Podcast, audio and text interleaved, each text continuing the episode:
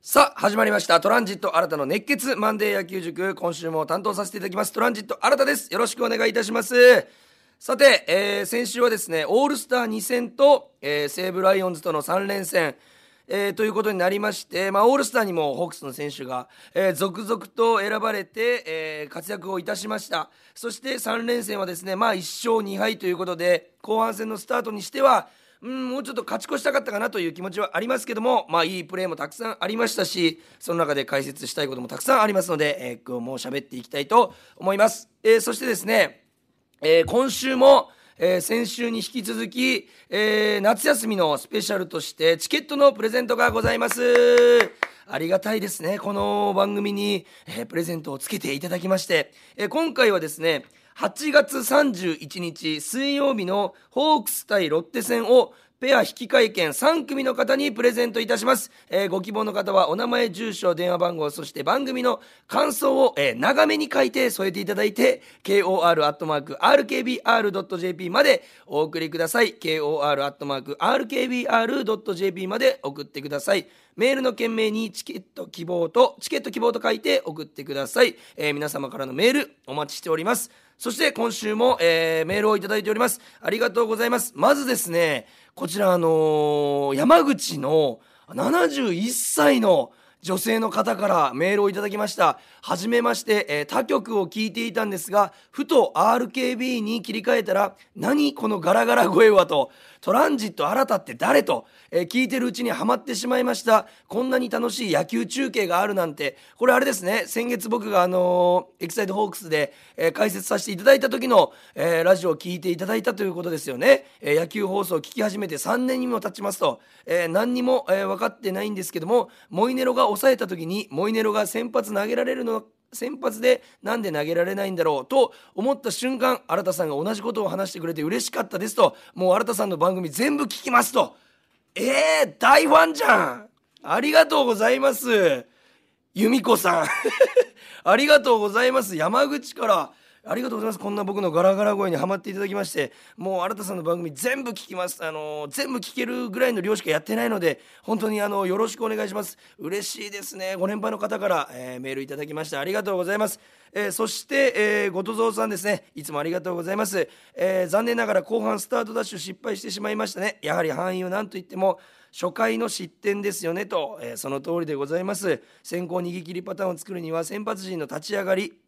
えーこれだけ初回に失点するのは何か理由があるんですかと後半の先発ローテのキーマンは誰になりますかというメールをいただいておりますいや本当にあのーまず野球というものが、えー ちっちゃい頃からよく言われてたのが、え野球の8割はピッチャーが決めると。それぐらい、まあ、ピッチャーがボールを投げないと試合が始まらないまず野球の8割をピッチャーが占めるそのピッチャーの8割を占めるのが初回の立ち上がりなんですね。ということはもう本当に野球の中でも一番大事と言っても過言ではないこの立ち上がりに、えーまあ、失敗していると、えー以前のラジオでも何回も言ってますよ。例えばレイ投手だったり、えー大関さんだったり。本当にあの立ち上がりがね、あのキーになってくるんですよ。このピッチャーはという話をしてますけどもなぜこんなに難しいかと言いますと今日の調子ってもちろんブルペンでえ試合前に1時間前から投げ込んで何球って決めてルーティンがあるんですピッチャーそれぞれ、えーそれを投げ込んであ今日はこのカーブは曲がってるけどストレートは走ってないとかフォークは落ちてるけどスライダーは曲がってないとかそれをいろいろキャッチャー、えー、甲斐さんだったり海野さん渡辺さんだったりと話し合いながら、えー組み立てていくんですね。相手のバッターを想定しながら。その中でブルペンではストレートが走ってたのにマウンドに立った瞬間ストレートが走らなくなるってこれよくあることなんですよね僕もピッチャーしていたから分かるんですけどもそしたら急にカーブが曲がり始めたりとかこれよくあることでこれを自分が今日どの軸でどのボールを軸にして、えー配球を組み立てていくのかというのを1回2回3回で、えー考えていくんですね。これがガチャッとはまった時に立ち上がりって成功するんです。えブルペンでストレートが良くてストレートを軸にして1回を抑えるこれがうまくいった時は立ち上がりうまくいくんですけどもなかなかブルペンと同じ投球ができなかった時に立ち上がりが不安定なのでどんなにいいピッチャーあの巨人の菅野さんだって立ち上がりに一番失点数が多かったりするというのはピッチャーの立ち上がりが、えーそういう要素がいろいろありながら立ち上がっていくのが難しいということでございます。そしてさらにこの1回2回3回の間であのなんと審判との相性もピッチャーは確かめていくんですね。毎回主審は変わっていく。同じ主審でもストライクゾーンって人間ですからちょっとずつ変わるんですね。その中であここのコースの低めは取らないんだストライク。あ逆にこのコースは結構広めに取ってくれるんだ。っていうのをキャッチャーとピッチャーは、えーまあ、顔に出さずしてあの審判から感じ取らないといけない。これを1回2回3回でやってそれがうまくはまらなかった時に、まあ、失点すると。えーいう形でございます。なのでこの先発陣の立ち上がりこれからも、えキーになってくると思います。そして後半の先発ローテのキーマンは誰になりますかと。これですね、えー、昨日ですかね、え、和田さんが、えー、抑えて、え勝ち投手になりましたけどもキーマンというよりはあえてイニングですね。僕はこの後藤さんが言うようにこの1回2回に失点をいかにしないか。えー、というところを、まあ、重視して、えー、見ていきたいなと思います。そして、えー、千賀さん大関さん、えー、和田さん、えーまあ、東山さん。ここら辺は今年のローテーション守ってきたんですけどもじゃあ6人目誰だとなった時の話なので逆に人で言うと6人目に僕は、えー、期待したいなというふうに思ってますね。例えばレイ投手だったりとか、えー、まだ先発でね、あのー、投げていない選手も今からここから出てくると思いますし、えー、怪我から復活してくる選手もあると思いますのでそこに、えー、しっかり期待しながら見ていきたいなというふうに思います。メールありがとうございます、えー、そしてですね、えー、もう一方、えー、ポッドキャストネームをいただきました、えー、慶三先輩大好きさんからいただいてます。初メッセージです。ありがとうございます。新田君の漫才は福岡飯塚月で見ました。お劇場にも来てくれてるんですね。ってことは僕がピン芸人じゃないって知ってるってことか。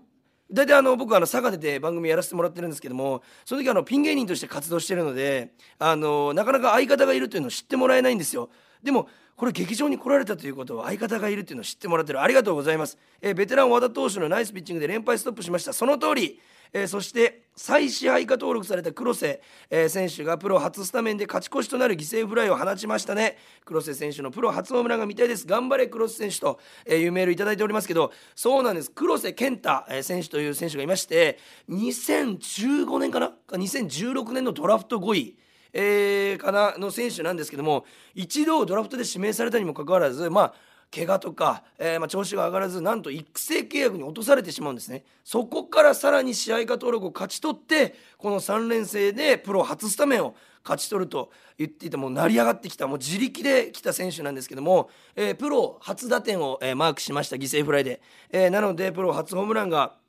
見たいというのはこれファン全員のね、えー、願いでございますしこれ後で説明しますけど7月の29日金曜日、えー、僕あの実際にドームであの試合観戦させていただいたんですけどもあの9回裏ツーアウトでバッターが柳町さんだったかな？のネクストバッターで126番をつけた黒瀬選手がネクストに立ったんですよ。俺僕あの45列目ぐらいで見てたんでまあまあ上だったんですけど目の前にいるかと思うぐらいでかかったんですよ体格が。で俺12番っていう記憶だったので新しい背番号が。え誰だと思って3桁つけてる。そしたら黒瀬って書いてあったのであ黒瀬選手なんだ。こんなにでかいんだと思って多分ドームに行ってもらったり玉スタ行ってもらったら分かりますけど多分今まで見た選手で一番でかいんじゃないかって思うぐらい背中でドッジボールできるんじゃないかなって思うぐらいめちゃくちゃ広い背中。あのまあ体格なら多分もうホームランテラスいらないぐらい飛ばしてくれると思うんで皆さんもこのあクラス選手のねプロ初ホームランに期待してホークス戦応援していただきたいと思います。それでは長くなりましたが、えー、オープニングを終えまして今日も、えー、解説、えー、やっていきたいと思います。それでは行きましょう。プレイボール!トランジット新たの熱血マンデー野球塾!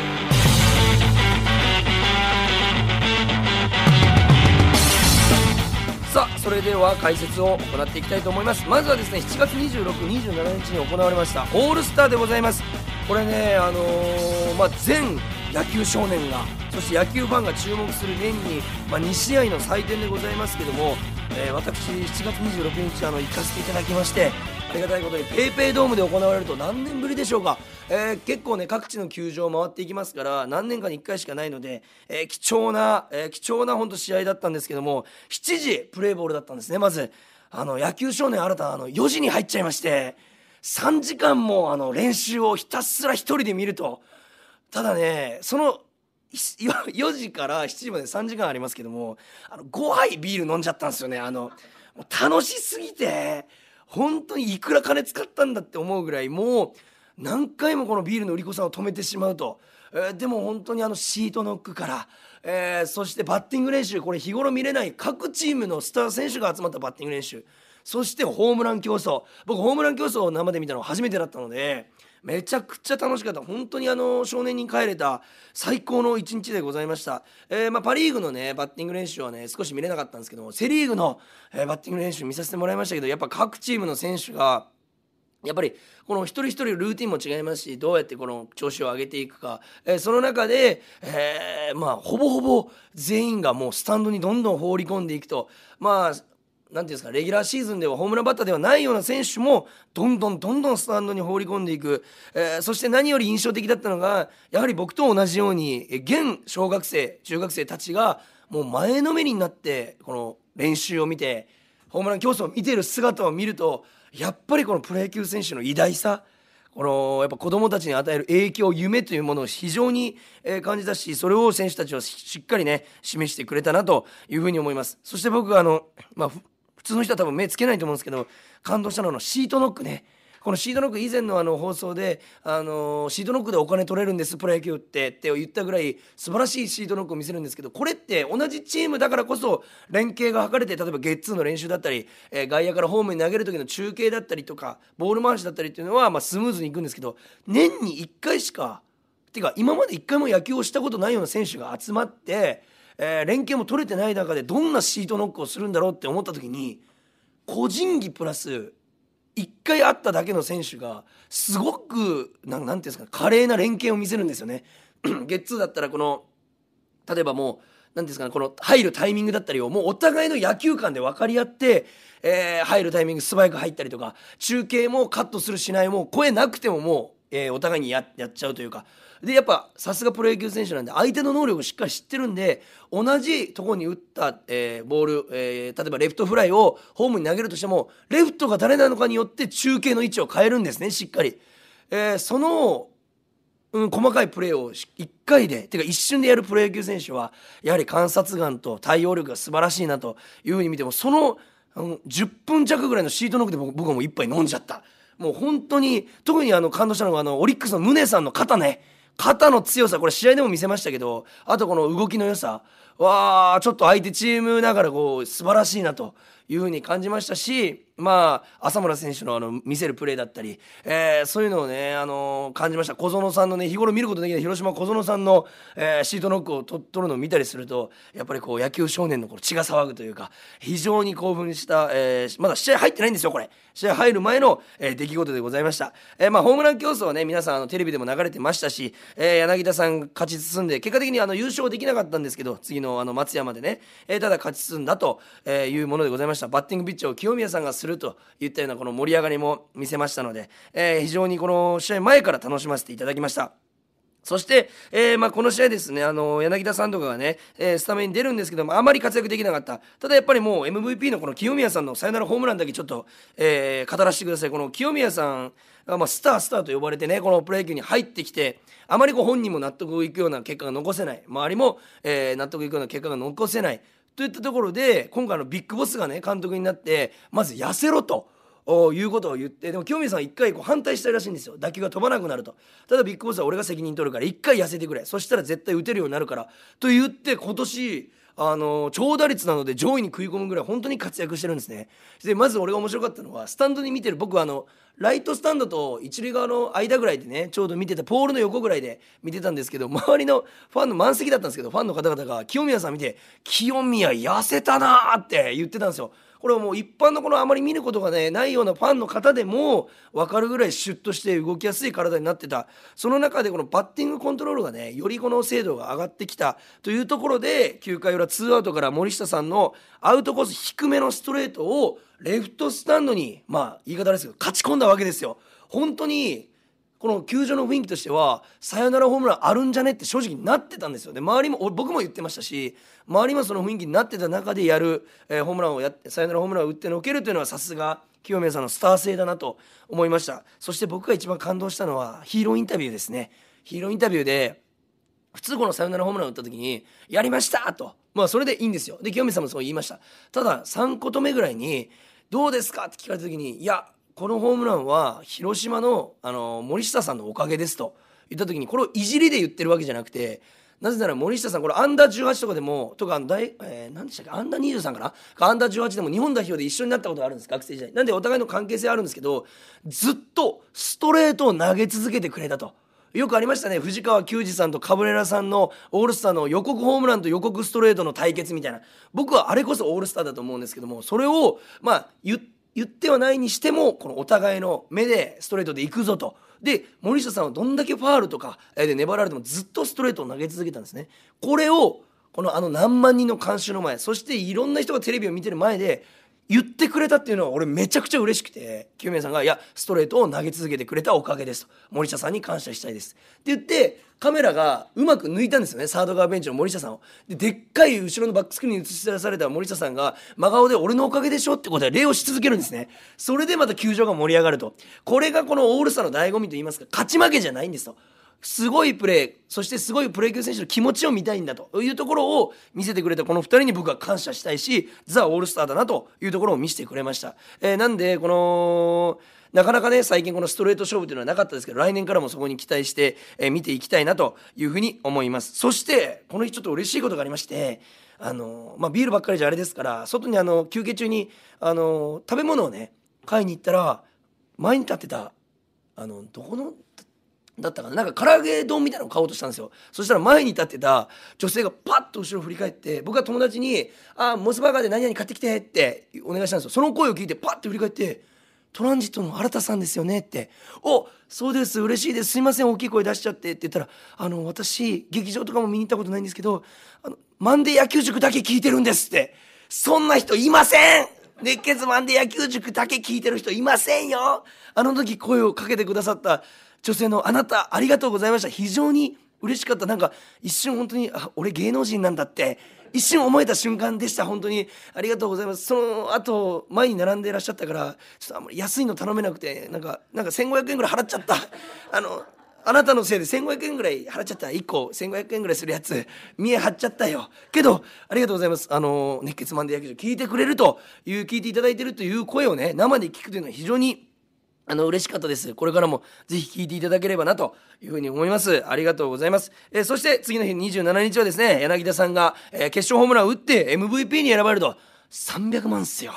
えげつないっすね。オールスター MVP300 万、えー、素晴らしい活躍でございました。そして牧原さんもですね3打数2安打としっかり結果を残してこのオールスターで派手なプレーが目立ちますけどもこの今回あのオリックスの中島監督が、えー、牧原さんを、えー、選出してるんです。監督推薦で、えー、その、えー、オリックスの中島監督が牧原さんのシーズン中の活躍を見て、えー、選んだそのシーズン中の活躍通りのバッティングを見せてくれた牧原さんさすがだったなというふうに思います、えー、他のね、あのー、選手たちも、えー、ホークスの選手たちも活躍しましたし来年はねもっとたくさん選ばれるように応援していきたいなというふうに思います。すいませんオールスターで盛り上がっちゃって長めに話しちゃいましたけどここからはレギュラーシーズンに戻りたいと思います、えー、7月29日、えー、対西武戦3連戦ですね。こちら俺気づいたら西武が2位に来てるんですよね。でこの3連戦で逆転されちゃうと首位攻防まあ結果的に落としたという形で今西武が1位2位が、えー、ホークス。で3.5ゲーム差の中に5位までひしめいてるっていうこれもうこの全くわからないところの騒ぎじゃない。ほぼ全員もうスタートラインに立った。同じところに立ってるんでこれからのあのシーズンもね注目なんですけどもその、え後半戦のスタート、え先発ピッチャー千賀さんここ僕現地でね見させていただいたんですけどもあまりね正直あの調子が良くなくて、えー、ストレートの走りがちょっとあまり良くなかったのかなと。あと要所の、まあ、千賀さんの良さとしてランナーを出しても要所では抑えていくといったところがあまりこうできずに変化球が高く浮いたところをまああ打たれてしまったと、えー、5回8安打5失点うん千賀さんらしくない、えー、投球だったかなと。えいうふうに思います。特に、え4回ですね、えー、まあ、3回裏に、え、勝ち越してもらった後の4回に、え、オグレディ選手にあのホームランを打たれてしまいまして、えー、まあ、同点に追いつかれるんですけども、僕いつも言ってるように、この追いつかれた直後のね、バッターを是が非でも、この、どんな形でも抑えないといけないというふうに言ってるんですけども、まあ、ここも、え、オグレディ選手にホームラン打たれた後に、9番鈴木さんにこのセンター前にね、打たれてしまうんですよ。ちょっと嫌な予感がして、うんなんか流れが悪いなと思ったところで1番外崎さんの時に千賀さんが牽制を悪送球する。で、えー、ノーアウト二塁を作られてしまって、まあ、結果的に、えー、フォアボールを出してしまってランナー2人たまったところで山川さんにレフトスタンドにもうどこまで飛んだか分かんないぐらい飛んだあの豪快なホームラン、えー、オールスターの時も山川さんホームラン打ちましたけども、えー、マイナビ賞も取ってました、えー、その山川さん調子そのままに、え、まあ決勝勝ち越しスリーランを打たれてしまうと、え、この日4打数3安打4打点。まあ、山川さんに、一人にね、初回もタイムリー打たれてますんで、やられたかなというふうに思います。そして打線はですね、あの、相手のピッチャー、今井さんが先発だったんですけども、えー、制球が安定していなかったんですよ。6個もフォアボールもらいました。えー、なのに2点しか取れなかった。えー、これね、実はね、原因がありまして、これ皆さん思うと思います。コントロールの悪いピッチャーだったら打てるんじゃないのと。えー、6, 6個もフォアボールだったら打ちやすいんじゃないのと思うかもしれないですけど、なんとこれ真逆なんですね。コントロールが安定していない投手ほど打ちにくいんです。なぜならバッターはストライクゾーンを待ってるわけですよ。このストライクゾーンのどこかに来るかな、まあ、インコースかなアウトコースかなって狙ってる中で例えばめちゃくちゃ外にボールが外れて目線がそっちに行っちゃう。で次の球が球が荒れてるから、えー、顔も顔のね近くにこのストレートが来てのけぞっちゃう。えこういったこの目線の動き、え体の動きがこの一つの打席で行われてしまうと正直的を絞れないんですね。でたまにまっすぐがドーンと真ん中に来てタイミングが遅れちゃうと。だからこのストレートというあストレートというかコントロールがこの悪いピッチャーに対しての対策としては本当にこの1球をあえてこのちっちゃいところに絞った方がいいんですね。コントロールのピッチャーいいピッチャーだったらストライクゾーン来たら打つでいいんですけどコントロールの悪いピッチャーだった時こそ本当もう1球分ボール2球分ぐらいのところに絞って待つ、えー、それが球種だけで絞る、えー、これが非常に大切になってくるのかなというふうに思います。まあね初戦落としたので切り替えていきたいなと思った、えー、あ失礼しました。これ29日にもう一個言いたいことがありましてこの千賀さんがねまあね5点取られてしまったんですけども僕はその後のねピッチャーを大絶賛させていただきたい。C の新田さん甲斐野さんそして泉さん。これね2人あ4人あ3人ですね。3人で4回無失点を抑えたんですよ。これは素晴らしい。この3点差で負けてしまうんですけどもまだ行くぞとまだ逆転できるぞと、えー、そしてリリーフがこの気を抜かないピッチングをすることによって、えー、まあ、その試合自体も締まってくるというところに関してはこの3人のピッチャー非常にいい働きをしたなというふうに、えー、思います。僕あのこの全国ニュースとかでなんかこういうところ取り上げてほしいんですよね。この打った投げた、うん、守った三振ホームランもちろんいいんですけどファインプレーいいんですけどでもこのリリーフ抑えてるんですよね。この4イニングみたいなところ注目するとまた違ったね。この野球の見方できると思うんで、えー、皆さんそういう見方をしてね楽しんでいただきたいなというふうに、思います。そして7月30日、えー、切り替えていきたかったんですけども6対0と完封負け、え大関さんがね2回途中えー、3回途中ですね、えー、6安打4失点ということで、えー、まあ、試合を作ることができずに、まあ、打線陣も与座さんに完封をされてしまう、えまあ、この試合の解説はもうここだけですね。与座さんにの投球なぜ打てなかったのかと、えー、まあ完封されてしまうんですけども、まあ、与座さんというかこのアンダースローのピッチャーなんですね。オーバースローは上から投げる、えー、サイドスローは横からですね、えー、アンダースローは下から投げるピッチャー、まあ有名なピッチャーで言いますと、ホークスだった高橋礼さん、えー、元西武の牧田さん、えー、そして、えー、元ロッテの、えー、渡辺。さん、えー、この方が、あのー、なんていうんですかね、まあ、有名というか、アンダースローの道をね、あのー、切り開いて、えー、来たんですけども、特に渡辺俊介さんなんて、もう、あの、WBC とかにもね、出たぐらい、本当にあの、世界を相手にね、戦ってきた、えー、ピッチャーですから、本当にアンダースローをね、有名にしてくれたんですけど、これ僕も現役時代、あの、アンダースローのピッチャー何人も対戦してきました。何が打ちにくいかって、あの、本当に、球は速くないんですけど浮き上がってくる感覚とリリースの位置が、えー、オーバースローのピッチャーともう本当に1メーターから2メーターぐらい違うのでそのタイミングが全く取れないんですね。でストレート来たから遅いと思って踏み込んだら意外とグッと来てなんか詰まっちゃうとかでストレートは、えー、詰まっちゃうから前にポイント置こうと思ったら変化球投げられて空振っちゃうとかゴロとかフライになっちゃうといったように本当にこうえー、手玉に取られやすい。逆に言うとハマればめっちゃ打つんですよ。なんでアンダースローのピッチャーから大量得点を取るか完封されるかってこれよくある野球の試合なんですけどもまさにそれが起きてしまったかなと。以前のホークス対西武のあの沖縄でやった試合でも与座さんにこういう抑えられ方をねしちゃったんですけどまあ与座さん自身がいいピッチャーというのはもちろんあるんですけどもアンダースロー対策もねこれあのプロももちろんしてますから、えー、そしてこれ聞いてるね小学生中学生の方々はこのアンダースローどう打てばいいのと逆に、えー、僕が思うにアンダースローの時は、えー、まあその踏み込む幅が広いバッターは特に狭くしてください。目線をぶらしたら、えー、特に打ちづらくなるんです。下から来たボールが一回浮き上がって落ちるんですねアンダースローって。ただでさえボールが浮き沈みしてるのに自分自身の体も目線も浮き沈みして捉えれるって相当な奇跡なんですよ。だどっちか固定しないといけない。例えば向こうがオーバースローだったら上から投げ下ろすってことはある程度一定のラインで来るんですボールが。ってことはボールの高さは変わらない。だから自分が動いたとしても合わせられるんですけどもどっちも動いてるものを合わせると非常に難しいので自分自身だけは、えー、目線と、えー、頭の位置そして腰の位置を固めてこのぶらさない目線を。ということがミートする一つのコツじゃないかなというふうに思います。そしてアンダースローの時は球が基本遅いので長打を狙うことは一切やめてください。あのもうコツコツね単打を打っていくことが結果的に長打につながることはあるんですけども球が遅いって飛ばすのに非常に力がいるんですね、えー、なのでアンダースローのピッチャーの時は、えー、逆方向イメージライナーただ右バッターだったらライト前、えー、左バッターだったらレフト前これをすごく意識して立つと、え、小中学生は、え、非常にいい練習に、え、なるし、え、いい結果が残せるのではないかなというふうに思います。えーこの試合はね、完封だったので、もう3連敗だけは避けたい、えー、7月31日、えー、昨日の試合、4対2で見事勝利しました。えー、和田さん、ありがとうございます。やっぱり和田さんは頼りになりますね、このピンチで。和田さん、本当、えー、前も喋りましたけども、あのー、去年ですね、12月にトークショーをやらせていただきました和田さんと、まだまだ向上心たっぷりで、俺がこの小学生で見てた時下敷き使ってたピッチャーがまだ投げてる凄さを非常に感じてるんです、えー、5回7安打1失点98球。本人も言ってました。調子はあまり良くなかったと。それこそ立ち上がりですね。立ち上がりに1点取られてしまったと。あれ良くなかったと、えー、まだ調子が上がってきてなかったという中で結果的に5回を、まあ 1, 安、えー、1失点に抑えた、まあ、球数がいっちゃったので5回だったんですけども、えー、まあ6回7回とまだ投げれる余力はあったのではないかなというふうに思いました。ま、えー、っすぐの空振り率が、えー、後半に行くにつれて、えー、1回より5回に行くにつれて上がっていったのが、えーまあ、良かったのではないかなと、いうふうに思います。特に左バッターのアウトコースに対してのストレートの伸びが、まあ、かなり良くて、まあ、代表すると源田さんの三振なんかも、えー、そういったところの象徴したプレーになったのではないかなというふうに、えー、思います。そしてチェンジアップですかね、えー、落ちる球が非常に効果的で、えー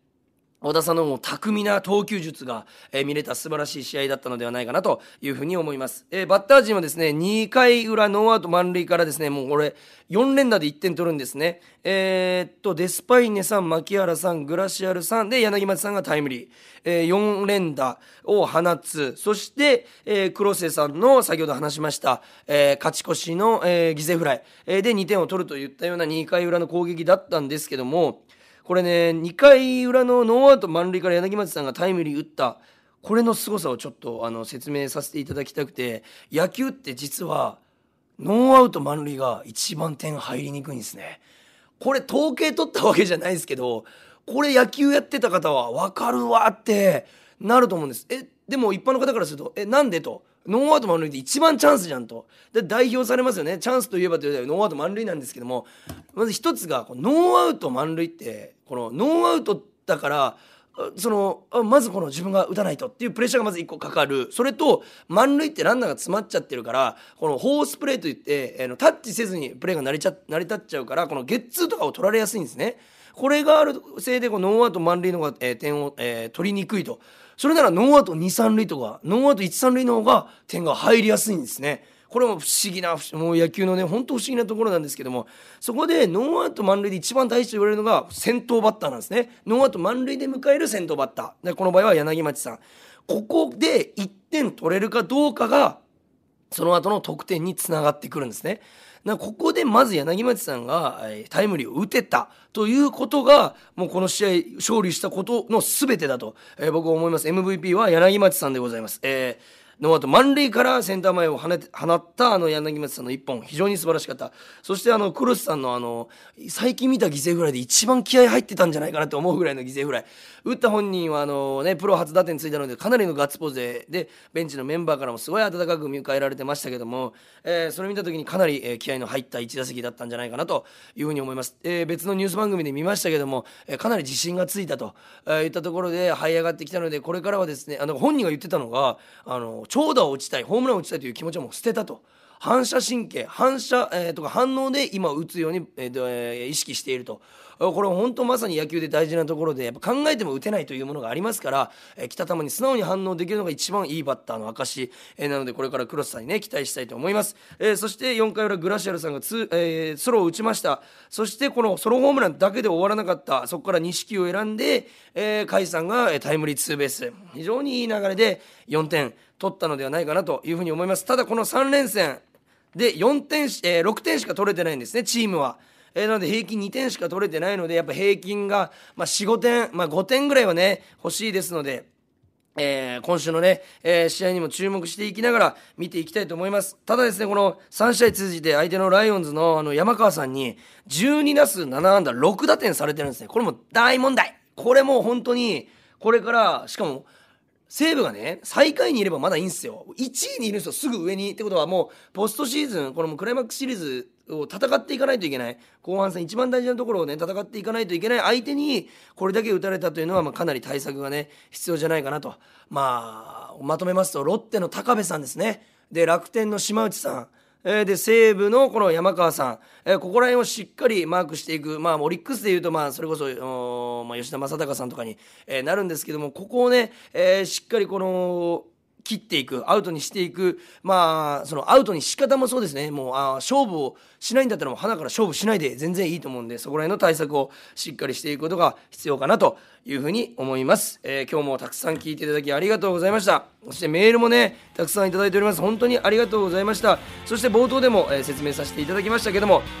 今週も夏休みスペシャルとしまして、えー、チケットのプレゼントがあります、えー、8月31日の水曜日のホークス対ロッテ戦を3組の、えー、方にプレゼントいたします、えー、ぜひですねたくさんメールください。ご希望の方はお名前住所電話番号を添えてそして番組の感想を長めに書いていただければ嬉しいです、えー、添えて KOR.RKBR.jp までお送りください、えー、メールの件名にチケット希望と書いて送ってください。KOR.RKBR.jp でございます。皆様からのメール、えー、お待ちしております、えチケット希望以外もですね、えメールの感想質問をいつも通りお待ちしておりますので皆さんぜひどしどし送っていただければ嬉しいです。それでは後半戦、え勢いに乗って勝っていけるように皆さんでホークス応援していきましょう。今日もありがとうございました。ゲームセット。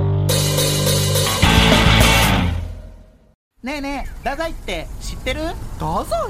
あ太宰治のこと その太宰じゃなくて。分かったじゃあ太宰府天満宮のこと？その太宰でもなくて。えー、それ以外に太宰なんて聞いたことないし。もう福岡吉本芸人で一番の注目株の太宰だよ。美女も最高ネタも面白い。えー、気になる。太宰の「危ないトゥナイト」聞かないとそうご飯。お父